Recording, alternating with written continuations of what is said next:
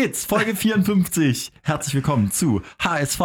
Meine Frau! Wow, ihr klingt ja richtig euphorisch, Jungs. Moin Kai, Moin, moin. frisch verheiratet. Dankeschön, ja. Herzlichen Glückwunsch. Gato, Moin, moin. frisch erkältet. Wir haben ja beim HSV beim 05 auch noch einen kleinen Schnumm geholt, ne? Schlechter geht's nicht. Scheiße. Ich bin Stübi, wir freuen uns, dass ihr mit dabei seid äh, und wir freuen uns, dass ihr jetzt mit einsteigt in die Analyse. Gibt richtig viel zu besprechen. Auch unsere WhatsApp-Gruppe hat geblinkt und gepiept wie sonst was. Ich weiß gar nicht, wo wir anfangen sollen. Wollen wir erstmal ganz kurz von vorne aufrollen? Bernhard Peters äh, ist, ist ein Thema, was jetzt noch vor dem 05 liegt. Können wir einmal ganz kurz drüber sprechen. Äh, ehemaliger Jugendkoordinator, wobei das wahrscheinlich die falsche Bezeichnung ist, oder war Jugendkoordinator, ne? Oder, oder Ja, Nachwuchskoordinator, wie auch ja. immer, ist jetzt im Prinzip freigestellt worden. Schade. Ich bin auch ein riesen Peters-Fan. Von daher ähm, finde ich es sehr schade, wie genau jetzt die detaillierten Einblicke sind, finde ich, also es ist schwer zu sagen. Für mich ist einfach nur Fakt. Unter Peters äh, ist die Jugendarbeit super aufgeblüht, äh, er hat einen riesen Job gemacht, viele Talente sind in die erste Mannschaft gegangen, die uns jetzt auch ein Stück weit den Arsch retten und ihn jetzt ähm, Der HSV ist im, nationalen Bereich wieder eine Nummer, ja, sagen wir mal ja, so. genau. Ne? Und jetzt freizustellen, ohne, ohne, ich sage jetzt mal, Grund ein Stück weit für mich auf jeden Fall, aber es ist jetzt kein sportlicher Misserfolg da. Irgendwie im Gegenteil, der Pfeil st- steigt äh, weiter bergauf, zeigt weiter bergauf. Ist äh, für mich dann vielleicht so ein persönliches Ding, gemutmaßt von Hoffmann, der vielleicht mit dem nicht so kann. Oder Becker war ja auch mal irgendwie. Es gab ja die Situation, dass er jetzt vor der Saison so ein bisschen selbst sich in Position gebracht Ja. hat für den Job von Becker, wurde abgelehnt und damit war er dann nicht mehr zu halten. Das ist im Prinzip so die Geschichte, aber komisch, dass man dann nicht in der Lage ist, unter Männern das irgendwie so zu regeln, dass man kompetente Leute im Verein hält. Ja, aber wisst ihr noch, ich habe ihn ja damals auch persönlich hier im Podcast gekitzelt und gefragt, sag mal, es kann ja nicht dein Anspruch sein, immer nur die Nachwuchsmannschaften so erfolgreich zu führen, sondern irgendwann muss es doch auch mal das Ziel sein, mit den Ja. Profis zusammenzuarbeiten. Und ich glaube, das war immer, er hat es damals noch belächelt, aber innerlich war mir klar, dass das der Anspruch ist. Den Das hat war er der jetzt, Anstoß vielleicht hier im Podcast, ne? Ja, total, aber er hat. Danke, du Kai, danke nach- für die, für die du versuchst Kacke. dich nach vielen Jahren halt äh, da auch zu positionieren und weiter zu wachsen in deinem Job und ähm, er hat halt gemerkt, dass er beim HSV da äh, hat es mal probiert, hat gekämpft für einen Vorstands, äh, für einen Posten im Vorstand sozusagen Hm. und hat den nicht bekommen und wusste dann, dass äh, da war dann sehr unzufrieden und Hoffmann war ja auch schon, wusste man schon lange nicht sein Fan. Er, Peters gehört aber zur, zur absoluten Top-Riege, was die Fachkompetenz angeht. Und ich erinnere mich noch, Urs Siegenthaler haben wir nicht bekommen, Matthias Sammer haben wir nicht bekommen. Ja. Klinsmann wollte ihn als Bundestrainer. haben. Da hatten wir mal einen, der das aufgebaut hat. Und Was wir schon für Leute hier fest verpflichtet hatten. Thomas Tuchel, Thomas Tuchel, genau. Und ich, ich muss ganz ehrlich sagen, mit Bernhard Peters geht ja auch so ein Stück weit Konzept, weil ich meine, wie viele wichtige Hamburger Familien, wie zum Beispiel die Ottos, haben sich hinter ihn gestellt und zusammen mit ihm da gesagt, ja, das, das scheint alles schlüssig zu sein und wir bauen ein Nachwuchskonzept auf und dann hat man die Erfolge gesehen. Ich bin der Meinung, dass Bernhard auch äh, einen Platz äh, bei einem Verein, ich denke mal Leipzig, äh, finden wird, ähm, wenn nicht sogar Bayern München. glaubst Leipzig du, dass, wenn du jetzt zum Beispiel die Ottos ansprichst, du bist ja auch in finanziellen Dingen so involviert, dass auch einige beim HSV involvierte regelmäßig Schweißausbrüche kriegen, wenn sie den Podcast hören. Glaubst du, dass auch äh, der ein oder andere Geldgeber sich zurückzieht nach der Geschichte? Ähm, ja, also bei, bei Otto kann ich das jetzt ausschließen. Der steht für langfristige Planung, der, der steht zu seinem Wort, der unterstützt das ja vom Herzen jetzt auch nicht nur durch die Personale, Personalie Peters, aber das bringt natürlich viel mehr Spaß, wenn du ein Projekt unterstützt, was dann auch schnell Früchte trägt. Und das war unter Peters gegeben. Er wird natürlich jetzt, der ganze Campus, die ganze Nachwuchsarbeit wird weiter unterstützt werden. Wir haben ein tolles Einzugsgebiet und ich denke mal, dass Hoffmann auch ähm, Plan B noch in der Tasche hat. Jetzt sprichst du ihn an. Hoffmann ist jetzt Vorstandsvorsitzender. Das können wir auch eigentlich mit wenigen Sätzen abhaken. Irgendwie war es klar, dass es darauf hinausläuft, aber du hebst schon den Finger. Ja, ja, ja, und zwar, äh, man muss sagen, cleverer Schachzug, zeitlich gewählt. Also nach äh, fünf Siegen Tabellenspitze, Friede, Freude, Eierkuchen im Verein. Da kannst du halt mal so einen Peters absägen und dich selber zum Vorstandsvorsitzenden wählen. Also das ist auf jeden Fall einfacher, als wenn du irgendwie im Abstiegskampf bist und gerade mal wieder ein paar Spiele verloren hast. Wählen lassen, ne? Also ganz so funktioniert es Ja, ja, ja, nicht. genau. Eine Ja, ja, gewisse richtig. Demokratie gibt es ja schon. Klar, aber trotzdem auch das mit Peters. Ich glaube schon, dass der Zeitpunkt ein bisschen äh, bewusst gewählt war. Ja, und ich glaube, dass umso beschissener die Woche ja für Titz war, der jetzt nochmal mit der Bildkampagne gegen sich und so weiter, da geht jetzt einer seiner größten Fürsprecher und jetzt steht er alleine vor diesem großen Löwen Hoffmann und äh, weiß, dass eigentlich, wenn Hoffmann was gegen ihn hat, seine Tage gezählt sind und ist jetzt gezwungen, den sportlichen Erfolg Ja. äh, Immer mit der. Ruhe, Jungs. Immer mit der Ruhe. Der letzte Podcast war ja noch vor dem Dresden-Spiel mit Hempeter, der gesagt hat, Dresden muss man abfiedeln, wenn man irgendwie was reißen will. Und ist zwar nicht ganz so gekommen, aber am Ende gab es drei Punkte. Ähm, da kann man schon mal sagen, super. Auswärts in Dresden werden auch nicht viele Top-Teams gewinnen, bin ich mir sicher. Da werden auch Köln, Bochum, Union, äh, wie sie alle heißen, äh, noch, noch ordentlich strugglen. Und ja, dann kam Regensburg. Ne? Wir wollen über das, über das frische Material, über die frischen News reden.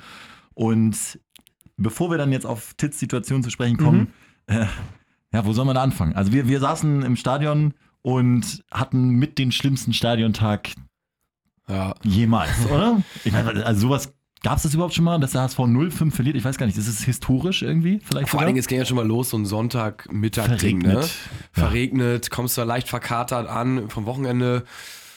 Denkst du, gut, jetzt gucke ich mir so ein solides 2-0 an, ne? Wettest nochmal irgendwie gefühlt ein halbes Vermögen drauf und dann äh, kommst du dann irgendwie so ein 0-1 so mit, mit, mit Pollersbeck irgendwie, denkst du, So, gut. fangen wir schon mal an. So, Pollersbeck, irgendwie so ein Tor, was sich Wow. angekündigt hat, wo auch jeder drauf gewartet hat. Auch Titz hat ja schon in regelmäßigen Interviews gesagt, ja, die Spielweise ist riskant, aber bisher gab es auch noch keine Situation, wo wir ein Tor wegen der mutigen Spielweise von Pollersbeck gefangen haben. Jetzt war es soweit.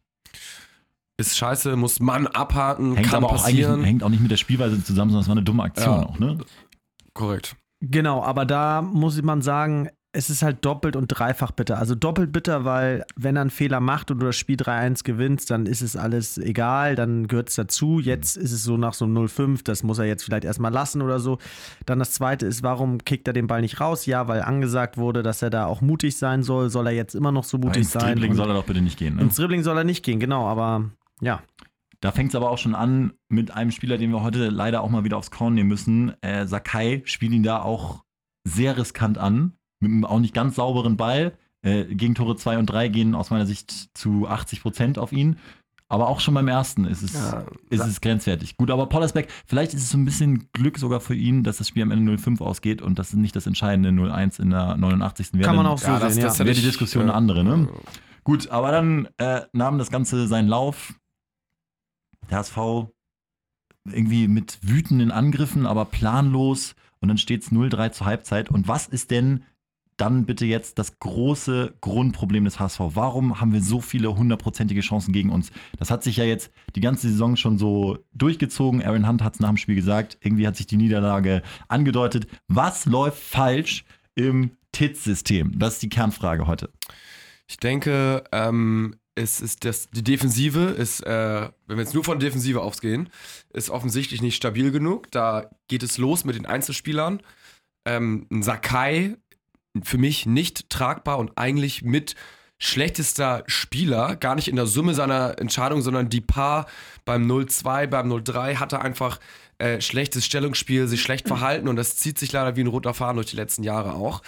Ähm, also da individuelle Fehler, dann Lacroix auch einfach echt nicht gut und ähm, Ganz bittere Statistik gibt es da ja, irgendwie, wenn er auf dem Platz war, er hat sieben Gegentore von insgesamt zehn. von insgesamt zehn quasi war, sind passiert, wenn er auf dem Platz war. Und ähm, also das sind schon mal so individuelle Fehler, wo ich sagen würde, ähm, das stimmt schon mal einfach insgesamt nicht. Aber Kai, kann man das unabhängig von Personen noch äh, analysieren, dass man zum Beispiel vielleicht mal das System hinterfragt, weil hinten, warum spielen sie es überhaupt mit, dem Torwart? Ne? Um das Spiel ja breit zu machen und im Zweifel äh, die beiden Außen oder die, die Innenverteidiger möglichst weit nach außen zu ziehen, die dann wiederum leichtere Schnittstellenpässe zwischen die Linien beziehungsweise auf Matti Steinmann spielen können, der auch zwei Bälle verliert dann, ne? ja, wird, also ich meine, wird ruhig angespielt, er hat Zeit, aber lässt sich viel zu viel Zeit und verliert zweimal dann den Ball, ist damit auch verunsichert und dann ist natürlich auch immer riskant, ihn anzuspielen. Also ist das, ist das System irgendwie scheiße? Warum kommen wir vom, nicht vom letzten Drittel ins zweite Drittel. Naja, das ist ja eine offensive Frage jetzt, ne? Also. Naja, aber es ist, nee, finde ich überhaupt nicht. Es, also ich, ich, finde, ich finde, defensiv ist es viel individuelle Fehler einfach. Und wir lassen natürlich immer viele Chancen zu. Und das erste Mal wurden sie jetzt genutzt vom Gegner, deswegen verlieren wir. Ja, aber warum lassen wir sie zu? Wir haben ja hinten den Ball, immer dieses kontrollierte Spiel über Pollersbeck. Das sieht irgendwie auch ganz frisch Also es gibt aus, ja- aber es kommt ja kein Ball ins Mittelfeld, wo man dann mit dem Blick zum Tor auch mal was kreieren kann. Genau, also ich würde sagen, es gibt da taktisch gesehen drei Punkte. Punkt eins ist, wenn wir, ich fange mal vorne an, wenn du im dritten Viertel sozusagen den Ball immer rotieren lässt, dann ist der Ball vom dritten Viertel sozusagen in Ja. der gegnerischen Hälfte äh, super schnell im, in der eigenen Hälfte und der Konter läuft super schnell. Das heißt, dir fehlen zwei Sekunden mehr, als wenn du äh, den Ball noch schneller und zügiger immer versuchen würdest, den An Angriff abzuschließen und im vierten Viertel zu haben. Dann hat der Gegner einen längeren Weg und du hast mehr, ein paar diese entscheidenden Sekunden mehr Zeit, hinten einzurücken. So, das, das ist schon mal der, der, der erste Fehler, dass der HSV zu sehr und zu lange in diesem dritten Viertel sich immer diesen Ball hin und her rollen lässt und von links nach rechts spielen lässt. Dann ist der Gegner natürlich mittlerweile zu 100 Prozent auf den HSV eingestellt. Also jeder, der gegen HSV spielt, weiß wirklich zu 100 Prozent, was genau kommt. Da ist nichts, kein Überraschungsmoment. Du kannst es perfekt trainieren. Es gibt keinen Plan B. Es ist immer die gleiche Leier. Und dann hast du ganz hinten den Nachteil, ich will am Ende darauf hinaus, dass die Kontersicherung einfach im Moment nicht stimmt, obwohl du eigentlich zwei gute Sechser mit Mangala und Steinmann immer Das liegt aber hast. daran, dass die Bälle verloren gehen. Schnelligkeit, genau. Und wenn die Bälle verloren gehen, hatte ich ja gerade gesagt, hast du mit Pollersbeck hinten quasi den zentralen Spieler und alles ist extrem weit nach außen gerückt. So. Und du bist, du brauchst in der Kontersituation mit schon nicht perfekten Sechsern und auch nicht schnell, Sechsern, die schnell genug in der Rückwärtsbewegung sind, sowohl von der Laufarbeit als auch von der Kopfumschaltarbeit, brauchst du dann zu lang, um das Zentrum immer zu schließen. Und machst es selbst Zweitligateams extrem einfach, äh, Tore zu erzielen. Und das war auch nicht nur in diesem Spiel so. Auch Dresden hatte genug Chancen. Gegen Kiel ist es schon mal schief gegangen. Es ist eigentlich bisher in jedem Spiel schief gegangen. Heidenheim hat uns, zwei gemacht, muss auch mehr machen. Genau. dass uns Pollersbeck oder so, oder die, entweder hat uns Pollersbeck gerettet oder die anderen Mannschaften waren zu schlecht. Aber in der ersten Liga hättest du schon öfter 0-3 kassiert. ja. Warum hat es denn unter Titz in der ersten Liga funktioniert? Weil es da noch der Überraschungseffekt war? Oder weil er hat ja die letzten sieben Spiele einen super Punkteschnitt gehabt? Ja, ich glaube, also ganz einfach. Weil, warum hat es in der ersten Liga funktioniert? Weil die Mannschaften dort selber viel mehr mitgespielt haben und man gar nicht diesen Ja. großen Ballbesitz hatte. Da kam man gar nicht dazu, im, dr im dritten Viertel da so zu rotieren. Und der HSV spielt ja auch, ich habe auch echt lange drüber nachgedacht, der HSV spielt, hat ja auswärts gute Ergebnisse erzielt. Ja. und klar, Dresden, das ist dann so ein 50-50-Spiel. Ich finde, da wäre ein Unentschieden auch okay gewesen. Was du aber auch, äh, stell mal vor, so im, im DFB-Pokal trifft Dortmund in Dresden auf Dresden. Das ist auch kein sicherer Sieg für Dortmund. Das ist schon ein schwieriges Auswärtsspiel. Klar. So, und äh, die anderen Auswärtsspiele wurden souverän gewonnen. In Sandhausen, wo, wo die Heimmannschaft sich eben nicht so ganz aggressiv zurückziehen kann. Also nicht nur am 16er stehen kann. Genau, aber das ist das, was mich so extrem aufregt an diesem Wochenende. Ey, du musst doch als Mannschaft, ich kann das Wort gar nicht hören, da steht da 0-1, da musst du doch im Kopf äh, genug, bodenständig genug sein und sagen, scheiße, es steht 0-1, lass uns erstmal die nächsten 10 Minuten wieder sicher stehen, lass uns mal zusammenreißen, lass uns jetzt mal richtig in die Zweikämpfe kommen, lass uns jetzt mal wie gestandene Männer gegenhalten und nicht sagen, ach komm, weiter geht's, Ball wieder rotieren lassen, 0-2, ach komm, Ball weiter geht's, wieder rotieren lassen. Da verlierst du sogar noch, beim 0-3 verlierst du noch durch Daddeleien hinten den Ball und spätestens da merke ich, dass in diesem Team die Gehirnzellen wohl nicht ganz an sind, weil du nach dem 0-1, nach dem 0-2 müssen die Alarmsirenen schon hochgehen und sagen, scheiße, das wird heute eine verdammt enge Kiste, so wie du es gerade angesprochen hast, so wie man auswärts davon ausgeht, scheiße, heute kommt es auf die Kleinigkeiten an, heute muss man im entscheidenden Moment da sein, bloß keine Fehler machen und so weiter. Und da, dieses Bewusstsein ist wie weggeflogen in so einem Heimspiel. Und das gegen Gringsburg, also das ist für mich Arroganz und das nervt mich und das ist auch keine Mannschaft, da sind auch keine Typen. Da fehlt mir einfach so, und da nimmt auch keiner Einfluss von draußen, da sehe ich auch keine Handschrift von Titz in so einem Spiel. Das geht mir, Na, die sieht man schon, finde ich. ja, du, die folgen, aber man, Titz wird ja wohl auch irgendwas zur Defensive sagen oder wird ja auch wohl irgendwas zur Aufmerksamkeit sagen. Der sagt ja nicht nur, stellt Ja. euch nach außen und spielt nach Plan Ja, A. ja, aber ich finde, da muss man ganz klar sagen, wenn, äh, wir werden jetzt ja nicht an die Wand gespielt, ne? Die Chancen, die Gegner haben, resultieren ja eigentlich immer nur aus unseren Fehlern. Klar. Und das sind ja dann letztendlich alles individuelle Fehler. Sakai rückt nicht richtig raus, Steinmann verliert den Ball, Pollersbeck verliert den Ball. Und dieses Mal wurden die Fehler halt bestraft. Und ähm, da finde ich, ähm, ist es natürlich super schwierig äh, zu trainieren. Also wenn keiner individuelle Fehler machen würde, was natürlich super schwer ist, äh, dann würden wir das ja, dann würden die ganzen Chancen nicht, äh, würden, würden ja nicht zustande kommen. Und ähm, das ist halt, ähm, finde ich, so genau der Punkt. Entweder sagt man, okay, irgendwie, ich, ich denke jetzt, meine Spieler machen weiter individuelle Fehler, also versuche ich den Ball eher nach vorne zu schießen und dann passieren die äh, Fehler am gegnerischen 16er, sodass man mehr Zeit hat zurückzurücken oder vertraut man weiter auf das System, quasi Fußball zu spielen, mit dem Risiko, wenn mal ein Steinmann einen Fehler macht, sind halt nur noch drei, vier Leute hinterm Ball.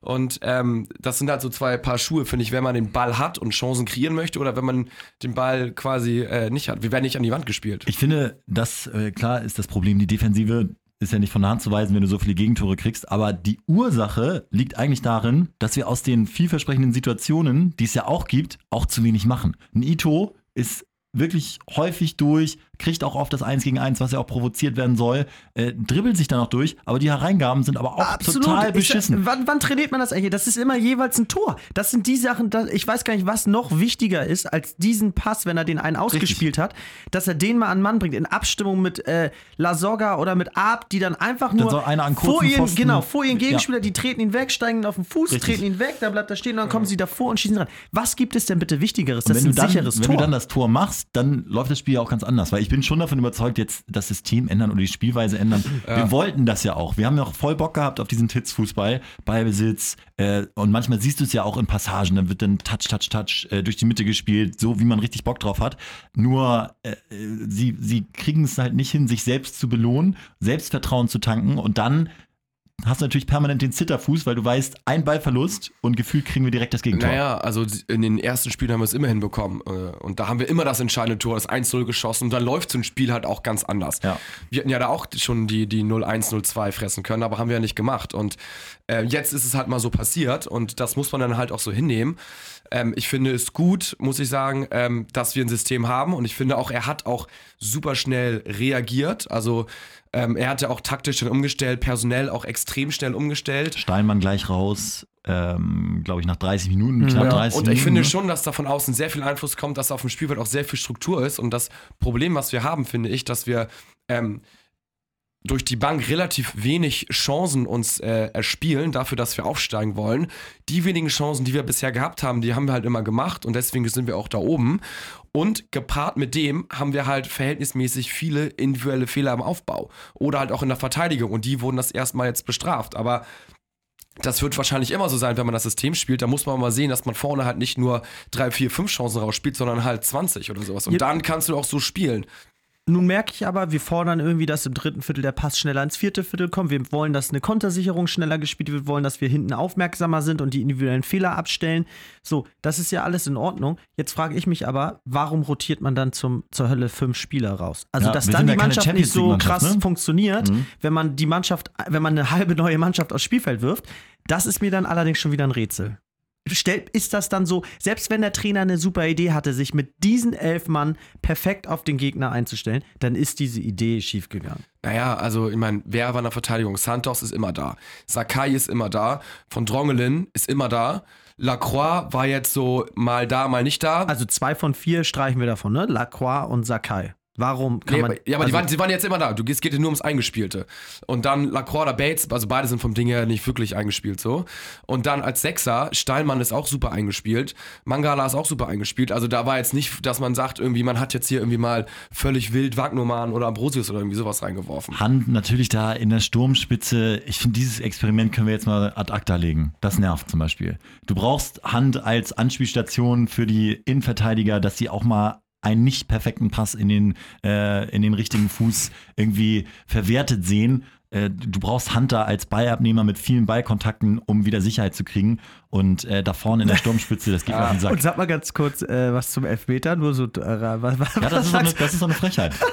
was war das denn? Ja, das war scheiße. Ich bin auch sicher, dass dann noch was gegangen wäre übrigens. Ne? Wenn du mal, wenn wirklich dieser Bann mal gebrochen wäre, äh, dann, dann wäre noch was möglich gewesen. Aber ich, ich habe es genau von hinten gesehen, weil ich mir da eine Currywurst geholt habe und äh, gesehen, wie erbärmlich der geschossen war. Das ist doch, also erstmal geschoben als Linksfuß Irgendwie, Ich glaube, so kurz zum Anlauf irgendwie so abgebrochen oder so. Äh, Ne? Und dann sagt er danach im Interview, Ich meine, ich wollte ihn ja leid. verladen und das hat nicht geklappt. Also jetzt bin ich sprachlos, muss ich Ja. sagen. Was kann man dazu sagen? Das ist einfach gar nichts. Und äh, ich hatte ja auch gedacht, dass Holtby schießt, weil er im DFB-Pokal in äh, Hans Abwesenheit auch souverän getroffen hat. Zuletzt hat Lasogga verschossen. Dann soll doch Holtby das bitte weitermachen. Aber gut, das ist jetzt wahrscheinlich nicht die Ja. Ursache der Niederlage. Ähm, aber schwierig, positive Erscheinungen zu finden. Trotzdem eine gibt's, oder eigentlich gibt's doch zwei. Wir haben ja mit Santos und Mangala zwei der fünf besten Spieler der zweiten Liga in unseren Reihen. Ja, und wann kann es noch werden? Und, und äh, wollte ich noch eigentlich noch erwähnen, genau. Eigentlich haben wir drei von fünf äh, der besten Spieler in der zweiten Ja. Liga. Ja, in unseren Aaron, Aaron Hunt kannst du auch was dazu zählen. Nee, Also, tut mir leid. ich finde, ihn- finde ihn auch- er hat, er, er hat ein bisschen schwach jetzt gespielt, aber vom Ding her ist er derbe gut. Das sind Na. aber ganz neue Töne jetzt von dir. Ja, ich, ich für die zweite Liga oder was? Ja, für die zweite Oder? Liga natürlich. Ja. Die erste Liga. Aber es ist ja eigentlich ein ganz guter Übergang. Meinst du denn, er performt jetzt in den nächsten sieben Tagen, wo er wirklich die Chance hat, äh, zu zeigen, dass er, also wer, in meinen Augen sind die fünf besten Spieler die, die in den nächsten sieben Tagen auch wirklich zeigen, dass sie die besten, fünf besten Spieler sind. Ich brauche jetzt keinen Hand, der dann ein Spiel macht, der, wo er drei Tore macht, sondern ich brauche einen Hand, der jetzt konstant die nächsten Spiele zeigt. Ich finde, ein wie Captain, gut er der, der wegen Leistungsgründen ausgewechselt wird, ist, ist ganz schwierig äh, zu respektieren. Ja, und, ja. und dann äh, nimmt Ja, er sich so lustlos die Kapitänsbinde ab, gibt sie so, äh, glaube ich, in der Situation, ich weiß gar nicht, wer es war, ich glaube, er hat sie Ito gegeben oder irgendwie so völlig lustlos, so gar Ja. nicht drum gekümmert. Der rennt zu Sakai und es war so eine Szene, wo ich gedacht habe, ah, irgendwie stimmt. stimmt's da auch nicht. Ja, meint ihr denn, was meint ihr denn jetzt zu den nächsten Spielen? Also, äh, ich Ja, meine, jetzt Also kommen zwei Donnerstag extrem auswärts wichtige Spiele. In Fürth halte ich für schon wieder derbe schwierig. Ja. Heißt es noch Playmobil Arena, das Ding da? Ich weiß es nicht. Nee, das doch, wahrscheinlich schon. Aber ist auch egal. Ähm, irgendwie ein gefühlter, 0-0, 1-0. gefühlter äh, potenzieller Erstligist immer noch Kräuter Fürth. Äh, wird ähnlich wie in Dresden sein, glaube ich. Wer meint, ihr spielt Schwierigkeitsgrad. Ja, ist die Frage, was jetzt für Konsequenzen gezogen werden. Ne? Ich glaube, dass, dass, äh, dass er mit äh, Wang was probieren wird. Und was Oh ist ja. eigentlich mit Arp? Grippe. Richtig. Schon wieder? Richtig ernüchternd. Mein ja. Gott. Also zumindest Gebt gestern. dem Mann mal Ingwer-Shots. das ist doch wirklich, das zieht sich ja alle drei, vier Monate. Ja. Gut, also dann können wir wieder nicht mit Arp spielen. Ito will ich auch jetzt erstmal nicht sehen. Ito, es ist so spektakulär. Ito ist vielleicht, vielleicht das größte Phänomen. Spielt mega geil ein, zwei Leute aus, alleine, Immer. und trifft dann aber neun von zehn Mal die falsche Entscheidung und neun von zehn Mal ist der Ball halt nicht beim Mitspieler und effektiv läufst du dann eigentlich auch neun von zehn Mal an Konter. Aber Ja. es sieht immer super geil aus. Und äh, wenn du dann denkst, ey, wenn du den Pass irgendwie nur fünf Meter weiter nach links spielst, dann wäre es die geilste Aktion aller Zeiten. Aber er spielt ihn halt zu weit nach rechts und das ist halt so ein Unterschied auch zwischen Ist auch nicht zielstrebig. Regionalliga und Champions League.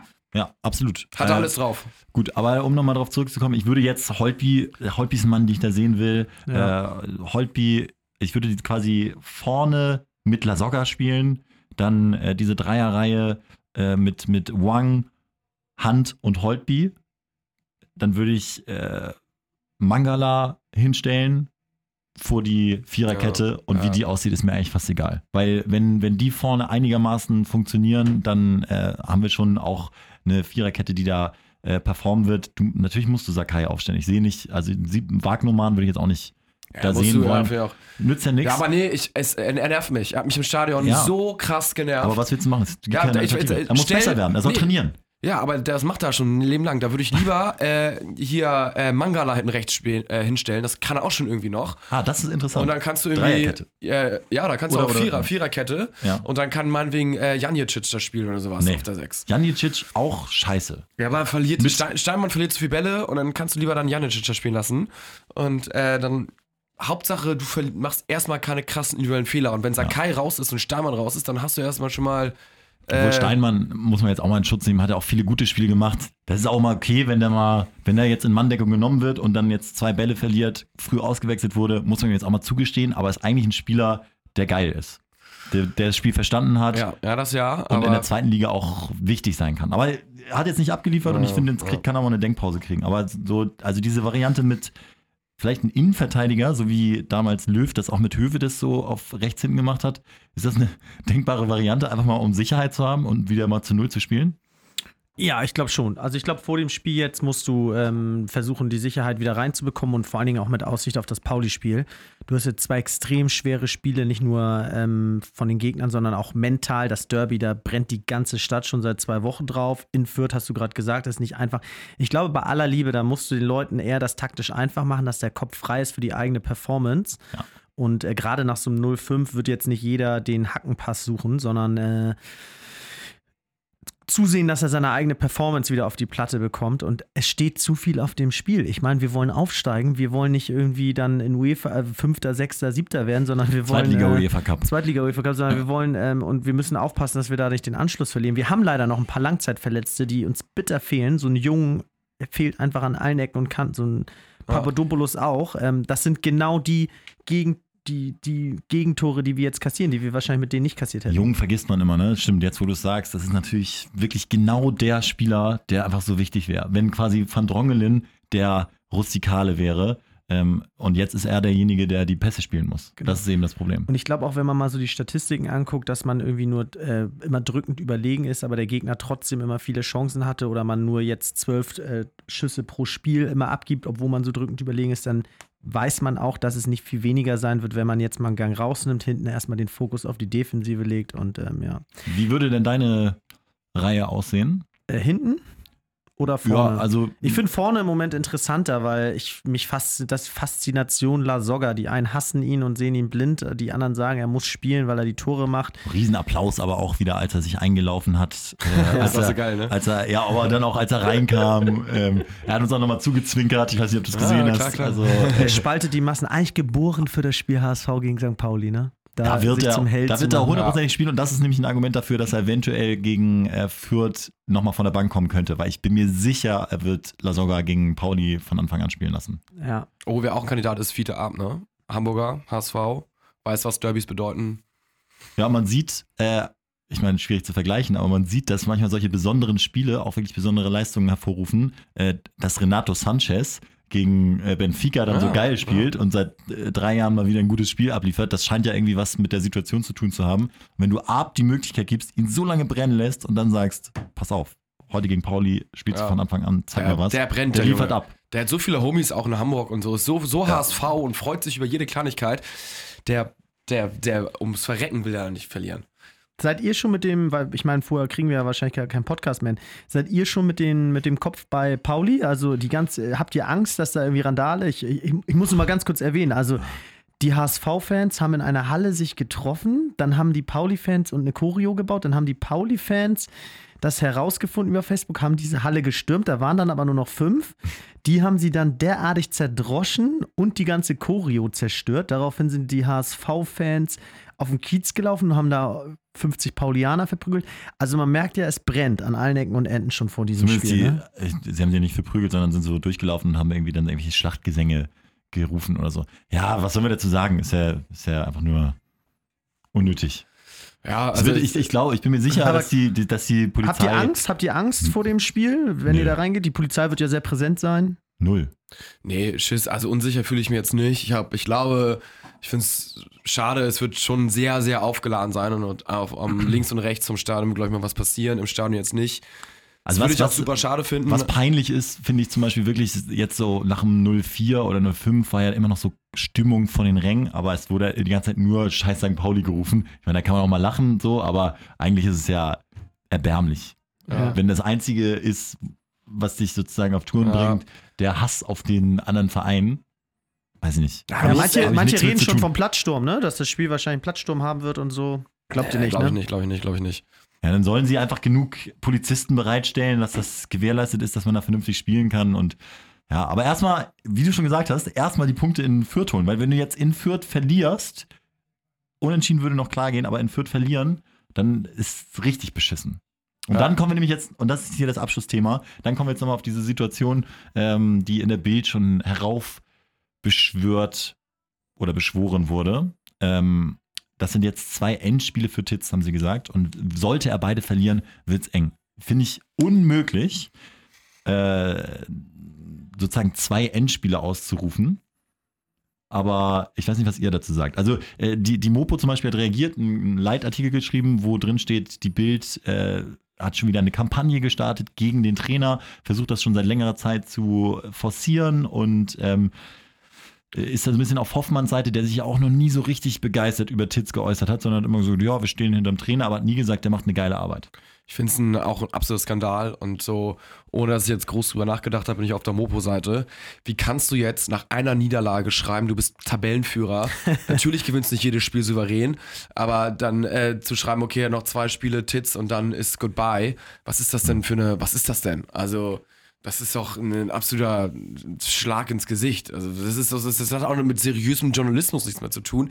Vielleicht ist das irgendwie ein Homie von Hoffmann oder der kriegt irgendwie die nächsten News, äh, der Bildkollege, wenn irgendwie Hoffmann, wenn er jetzt mal schreibt, irgendwie gegen Anti-Tits irgendwas pöbelt oder sowas. Aber das ist lächerlich und da macht Bild sich auch völlig lächerlich. Also entweder wissen die eine richtig krasse Bombe, die äh, keiner weiß und wo Hoffmann dann irgendwie einen völligen Alleingang macht und Tits absäbelt und er nur ansatzweise auf ein Tief wartet. Aber Sie schreiben halt, die, die, die Rotation sorgt schon wieder für Unruhe in der Mannschaft. Und wenn du es schreibst, dann stimmt's auch. Weil dann lesen es alle Spieler und dann, selbst ja. wenn da keine Unruhe ist, denken die so, ah, okay, wusste ich gar nicht. Dann ja, entscheidende Unruhe. Ja. Also, weiß ich nicht, dann, dann rufst du die Geister herbei. Ja, total. Also ich meine, hätte jetzt Kovac ein Spiel verloren, hat auch rotiert, äh, dann wär, hätte man genau das gleiche schreiben können. Genau, die, die, nächsten fünf Spiele sind auch ja. für Kovac Endspiele. Wenn er alle fünf verliert, ja. ist er raus. Das nervt. Und da muss, da muss dann halt mal, weißt du, wenn, wenn, wenn jemand sowas über Bayern schreiben würde, dann würde es Hönes hingehen, würde sagen, ey, pass mal auf, bist du bescheuert, das über Kovac zu schreiben? Kovac ist der geilste, der macht mega geile Arbeit. Und das wünsche ich mir so von so einem Hoffmann, weißt du? Ja. Dass er da mal sagt so, ey, was schreibt ihr eigentlich für eine Scheiße? Titz ist hier ein absoluter Glücksfall in Hamburg. Der hat uns fast den Arsch gerettet letzte Saison. Und jetzt sind wir mit dem äh, auf dem ersten Tabellenplatz. Was wollt ihr eigentlich? Wir arbeiten hier ganz in Ruhe. Der hat eine Jobgarantie. Bis zum Ende der Saison, selbst wenn wir nicht aufsteigen, ist ganz egal. Er ist der Allerbeste. Kai, du bist verdächtig ruhig. Ja, ich finde, wir sollten Hoffmann mal hier tatsächlich zu Wort kommen lassen in der nächsten Runde und äh, dass er mal äh, vielleicht uns ein paar Fragen beantwortet. Er muss ja nicht sagen, Titz ja, nein, sondern er kann ja einfach mal erzählen, wie die Situation mit der Presse und so weiter ist. Würde mich sehr interessieren. Ich glaube, wir sollten da mal vielleicht den HSV fragen, ob Hoffmann sich mal zur Verfügung stellt.